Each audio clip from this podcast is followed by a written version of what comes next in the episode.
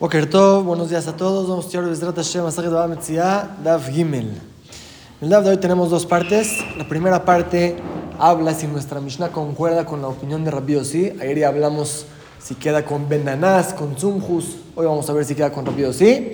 Y en la segunda parte vamos a estudiar el concepto de Modebe Mikzat, cuando una persona reconoce en parte de lo que le están argumentando que debe que debe de jurar. ¿Cuándo debe jurar? Vamos a ver, empezamos el DAF con la primera parte, ocho renglones de arriba para abajo, donde dejamos el DAF de ayer. Vamos a adelantar antes de empezar lo que vamos a ver y después lo vamos a empezar a por adentro. En la Mishnah vimos el caso de dos personas que llegaron delante del Bedín tomando una prenda, los dos en la mano. Cada uno dice, yo la encontré primero, toda es mía. Dijo la Mishnah, ¿qué se hace? Pues les exigimos jurar para validar que no hay un mentiroso aquí que vino después y la arrebató al que en verdad la encontró primero, que los dos juren que están seguros en lo que dicen, así podemos estar tranquilos de que cada uno en verdad piensa que él fue el primero. Ya que tenemos duda, se lo divide en mitad y mitad. Lo mismo en caso que dos personas llegan con un objeto y dicen, cada uno yo lo compré, y el vendedor no se acuerda, no se dio cuenta a quién se lo vendió primero, no sabe, los dos le vendaron el dinero, no sabe a quién se lo vendió. Es lo mismo, exigimos que los dos juren y después se lo dividen mitad y mitad. Fue el caso de la Mishnah. La Gemara va a decir que tal vez nuestra Mishnah no queda con Rabbi Yossi.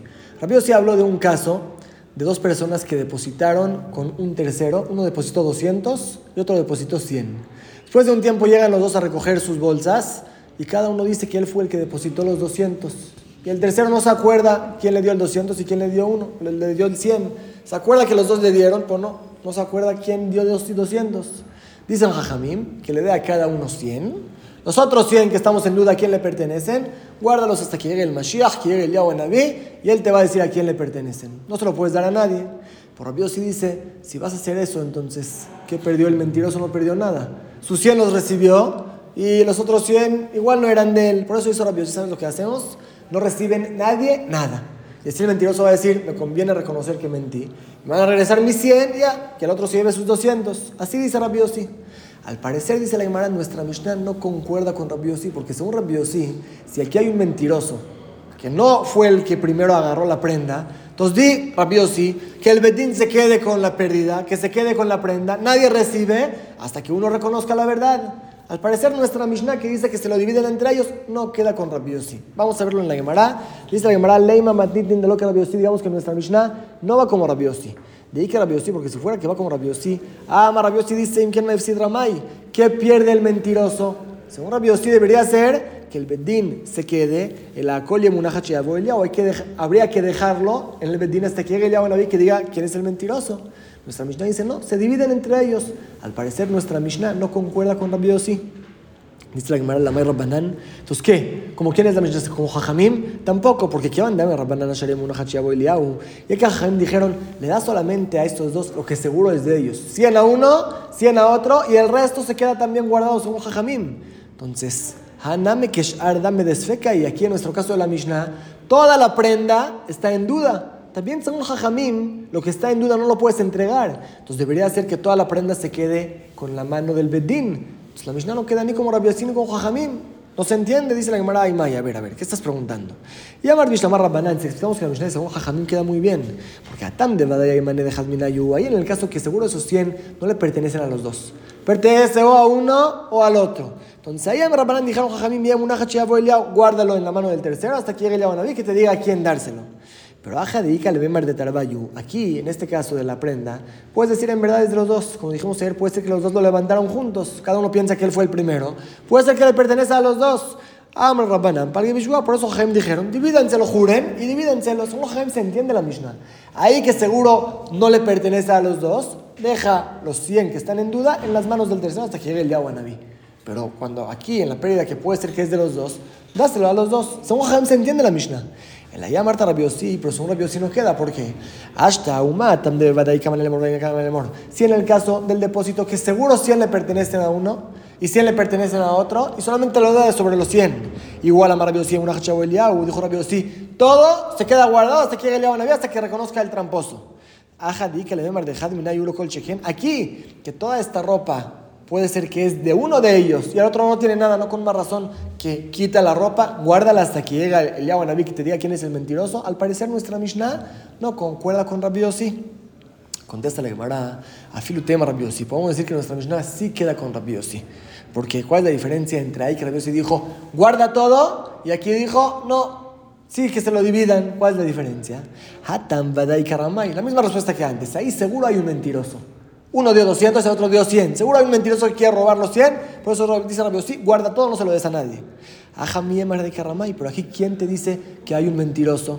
Emma tal vez los dos levantaron juntos la prenda. Tal vez sí la encontraron los dos juntos. Los dos están diciendo la verdad. Entonces dáselo a los dos, divídelo entre los dos. También Rabbi sí que ahí dijo que ya que hay un mentiroso, guarda todo, no le des nada a nadie. Aquí va a reconocer a la Mishnah que se lo dividan entre ellos. Queda la Mishnah con Rabbi Yossi, Iname, o otra respuesta que te puedo decir. Atam Kanis le Rabbi le Ramay, Kieji de Lode. Ahí Rabbi gana algo multando al tramposo para que reconozca. Ahí Rabbi dice, no les des nada a nadie y también los 100 que le pertenecerían a cada uno, no se lo des. Así el mentiroso va a reconocer. Pero de aquí ¿qué va a perder el mentiroso? Digamos que Rabbi dice, ¿sabes qué? Que el Bedín se quede con la pérdida en su mano. El mentiroso que perdió. De por sí no era de él, no pagó nada, no tiene por qué reconocer, no vas a ganar nada con tu multa. Por eso también un rabiosí que ahí, si multamos a todos, quitamos todo el dinero hasta que uno reconozca, ahí sí va a servir. Va a reconocer el mentiroso para que le regresen su 100. Aquí no va a servir tu multa. Por eso rabiosí reconoce que no sirve mi multa, que se lo dividan entre ellos.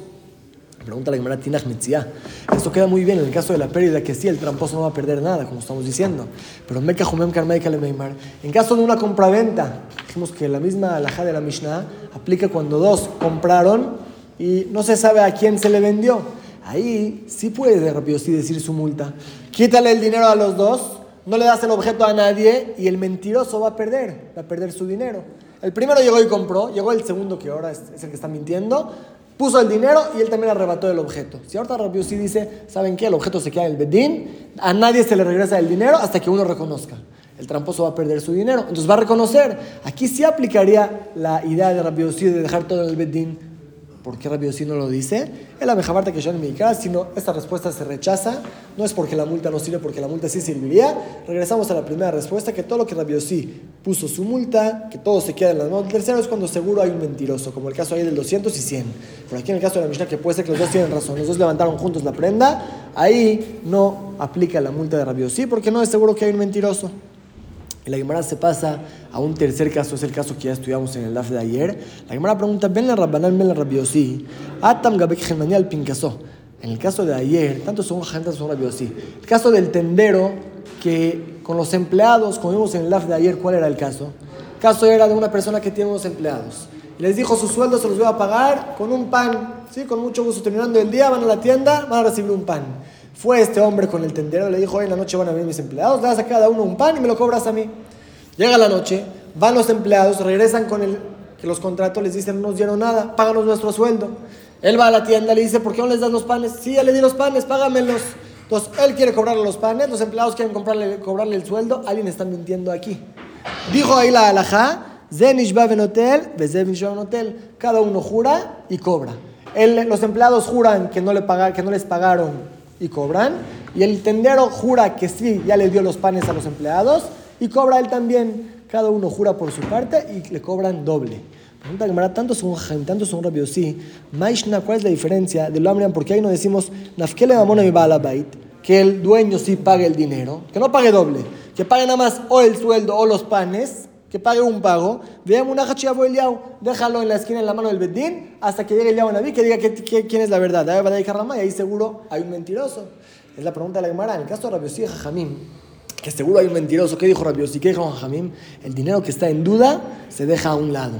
No se le da a nadie. Pues también aquí, el dinero que está en duda, si le toca a los empleados porque no les dieron los panes, o le toca al tendero que sí dio los panes, déjalo en las manos del Bedín hasta que se verifique quién es el mentiroso, quién es el verdadero, porque ahí debe de pagar doble. Hasta que me va a contestar, ahí es porque fue culpa de este hombre. ¿Para qué hace esas cosas? ¿Para qué confías en dos personas que uno es mentiroso que te va a estafar? Ah, es lo que dijeron los jajamim. Ah, ahí es el motivo que paga doble. Damarle gemele balay porque dice el tendero a este dueño de la casa, le dice al que, al que los contrató, yo hice lo que me pediste.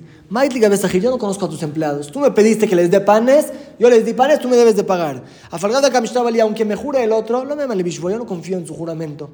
At emante, tú le confiaste a él. De la de hable, no me dijiste, no me exigiste págale delante de testigos. Tú me dijiste, van a venir mis empleados, les das un pan. Nunca me dijiste que se los dé delante de los testigos, que te traiga una prueba. ¿Confiaste en mí? Sí. ¿Hice lo que me pediste? Sí, a mí me pagas. Besajir nada, También el empleado le dice, le dice lo mismo al que lo contrató. Dice, Ana, David Gabaj, yo trabajé contigo. Maite yo no conozco al tendero. A de aunque me jure lo me yo no confío en él. Cada uno por su parte le dice a este, a este hombre, yo hice un trabajo contigo, yo quedé algo contigo, tú me debes de pagar. Ah, pero otro me está diciendo que te dio, yo no sé qué me está diciendo el otro, yo no confío en él. Nosotros quedamos entre nosotros, a mí me pagas. Ya que él es el culpable, este hombre que por su culpa pasó este, esta duda, y por eso los dos juran y los dos cobran el Balabait. No se parece al, cuento del depósito, que ahí se dice, Jajamín, los 100 extras que estamos en duda, déjalos al lado, no se los des a nadie. Aquí, que tú fuiste el que provocaste el problema, se le cobra, los dos le cobran, paga doble, tanto su Jaim, tanto su Rabbi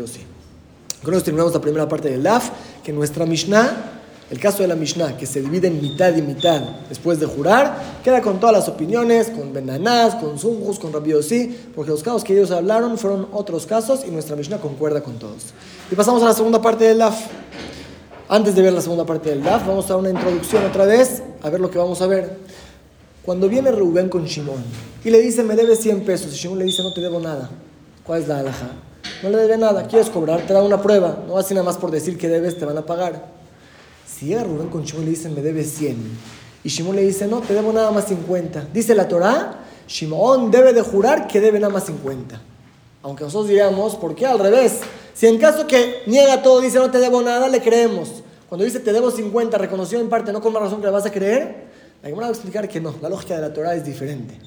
Cuando una persona te hace un favor, te presta, no eres tan descarado para negarle en la cara, decirle, no, no te debo nada. No, pero esta persona no es tan descarada. Pero por otro lado, no tiene para pagar ahora los 100. Entonces dice, ¿sabes qué? Le voy a decir nada más 50, en lo que consigo los otros 50. No quiere negar todo porque le da pena el otro y tampoco puede pagar todo porque no tiene el dinero. Reconoce en parte, dice la Torah, ah, en estos casos, jura que en verdad es lo que debes y así por el juramento a uno le va a dar miedo, va a pagar menos otros 50, va a reconocer en todo. Es el motivo, cuando uno negó todo, ya, no debe nada, no trajiste pruebas, no debe de pagar. Cuando reconoció en parte, sí debe de jurar que nada más esa parte la debe, no más. ¿Qué pasa en caso que uno dijo no te debo nada? Llegaron testigos que le debes seguro la mitad. La otra mitad ellos no saben, pero la, mitad seguro saben. Rubén va con Shimón, me debe 100, no te debo nada. Rubén trae testigos que 50 seguro Shimón le debe. Ahí también Shimón debe de jurar o no. Según lo que dijimos, que la lógica es que la persona no negaría todo porque le da pena al otro, aquí vemos que Shimon negó todo. Entonces no tendríamos por qué hacerlo jurar. Viene ahora la Gemara, lo que vamos a ver ahora. Rabjía trae la Hindush, que también en este caso debe de jurar. Vamos a ver. Taya Rabjía nos enseñó Rabjía este caso. Manel le al Jai, Rubén con Shimon le dice, me debe 100. Valomar el Javier y otro dice, no te debo nada.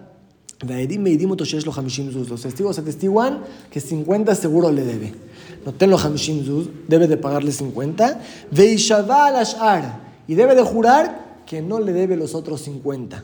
¿Por qué?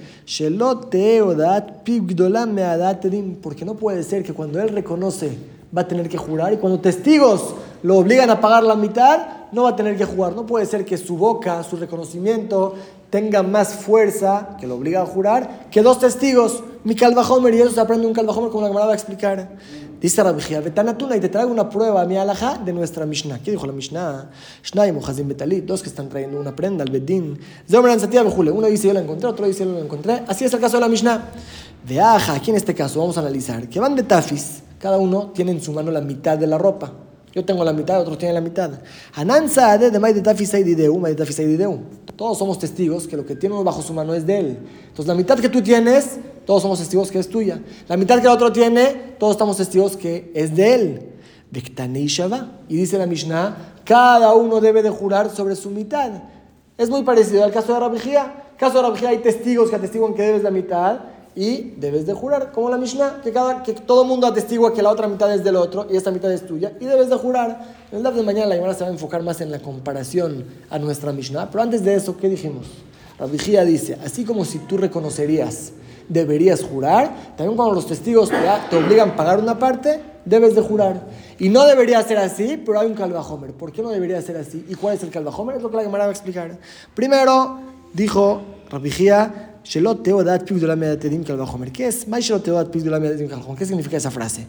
Se va a tomar porque podríamos decir, Solamente cuando él reconoció en parte, la Torah lo obliga a jurar. ¿Qué de Rabá? Como explicó Rabá. De Amar Rabá, él dijo. ¿Por qué la Torah le exige al que reconoce en parte jurar? Si cuando niega todo, no debe de jurar, le creemos. Cuando reconoce en parte, sí, ¿cuál es la lógica? Hay una cosa que cualquier una lógica que cualquier persona sabe. Uno no es descarado de mentirle al que le hizo un favor en la cara. Él, por su parte, negaría todo. ¿Por qué no niega todo? Como dijimos, la persona no es descarada. Por otro lado, él aceptaría pagar todo. De ahí de lo de por qué no está reconociendo que le debe los 100. Porque de se está zafando por ahora, de mientras se está zafando de la deuda. Sabar dice, ah, de para cuando tenga dinero lo voy a pagar. No es de que no quiero pagar. No tengo ahora, si le voy a decir, si te debo los 100, va a llevar al Bedín, mejor le digo, te debo 50 nada más, reconozco en parte lo que tengo, le pago, y lo demás después se lo pago. De Ama Rahmana, para eso la Torah dijo, Ramesh Vuale, exígele jurar, a ver si es verdad, ahí le va a dar miedo jurar en vano, y va a reconocer si la verdad, si te debo 100. Es la lógica que la Torah dijo, cuando reconoce en parte debe de pagar. Eso es cuando él mismo reconoció en parte. Avaladate, pero cuando él negó todo, llegaron testigos y lo obligaron a pagar la mitad, del Lekale Memaraji, no puedes decir así. Este hombre por su parte negó todo. Entonces el juramento no va a servir, ah, no, sí te reconozco. Desde un principio ves que es una persona tan descarada que negó toda la deuda, todo el favor que le hicieron, no te debo nada. Si malo, podríamos decir, aquí no va a servir el juramento, no debe de jurar. No está la lógica que explicó Rabá. Kamash Malan Homer. Para eso la te dice, tienes razón, que no debería ser así, pero tenemos un Homer. Si cuando él reconoce, jura, con más razón cuando los testigos vienen lo obligan a pagar una parte, va a tener que jurar. Y la Gemara explica cómo es Homer.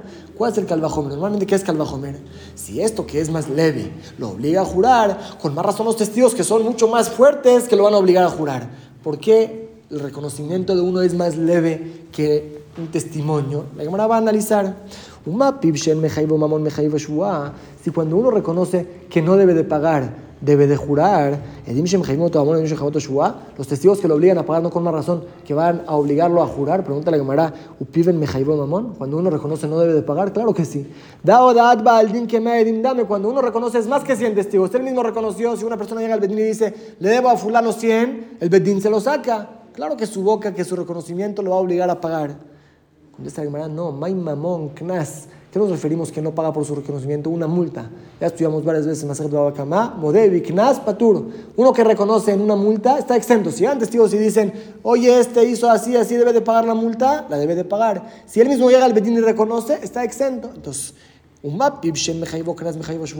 si el reconocimiento de uno que no lo obliga a pagar una multa, si lo obliga a jurar, Edim Shem los testigos que son más fuertes que lo obligan a pagar una multa, y los Edim Shem con más razón que, no, que lo van a obligar a jurar, es el Kalvajomer de la Dice la Gemara, pero por otro lado, Male Piv Sheken Mejaivo Korban, tomar Bedim Shem Mejaivo Korban, encontramos por otro lado que el reconocimiento de uno es más fuerte que testigos. Uno que viene al Betamigdash y dice, yo profané Shabbat, Beshogeg, trae Korban le creemos que debe de traer corbán para expiar su pecado. Pero si vienen dos testigos y dicen, fulano hizo Hilul Shabbat sin querer, y él dice, yo nunca hice Hilul Shabbat, no lo obligan a traer corbán. Vemos que el reconocimiento de uno es más fuerte que dos testigos. Puede ser que también para el juramento, cuando reconoce jura, por dos testigos no va a jurar.